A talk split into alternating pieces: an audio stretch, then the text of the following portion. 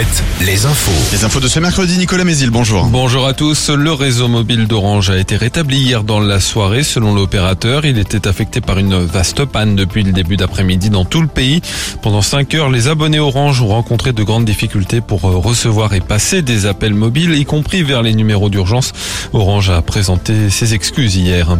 Premier round pour la proposition de loi du groupe Lyot visant à abroger la réforme des retraites. Elle est examinée ce matin en commission des affaires sociales à l'Assemblée nationale.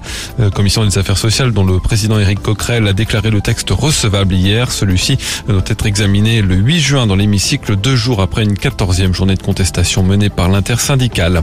Elisabeth Borne, elle, pourrait se rendre dans le Maine-et-Loire et en Mayenne demain selon le courrier de l'Ouest.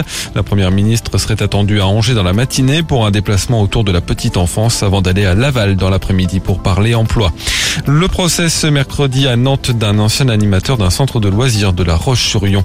Il est soupçonné d'avoir agressé sexuellement une douzaine de fillettes âgées de 3 à 6 ans entre 2013 et 2017. Il est resté plusieurs mois en détention provisoire avant d'être placé sous contrôle provisoire, sous contrôle judiciaire depuis 2018. Il dit comprendre les soupçons dans la mesure où il y a eu des affaires qui ont défrayé la chronique. Michel Pial, le mari de Karine Esquivillon disparu il y a deux mois en Vendée, s'est exprimé dimanche dans 7 à 8. Selon l'émission de TF1 et le quotidien Ouest France, l'homme a été condamné neuf fois entre 98 et 2021 dans des affaires d'escroquerie, de faux et de contrefaçon.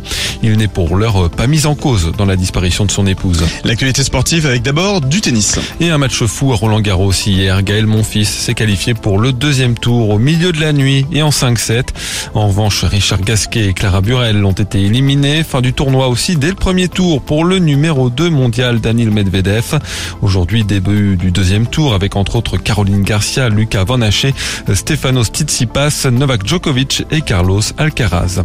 Le foot, jour de finale en Ligue Europa, le FC Séville affronte la S-Rome ce soir à Budapest. Didier Deschamps lui annonce tout à l'heure la liste des Bleus qui seront sélectionnés pour euh, les deux matchs à venir à Gibraltar le 16 juin et face à la Grèce le 19 en qualification pour l'Euro 2024.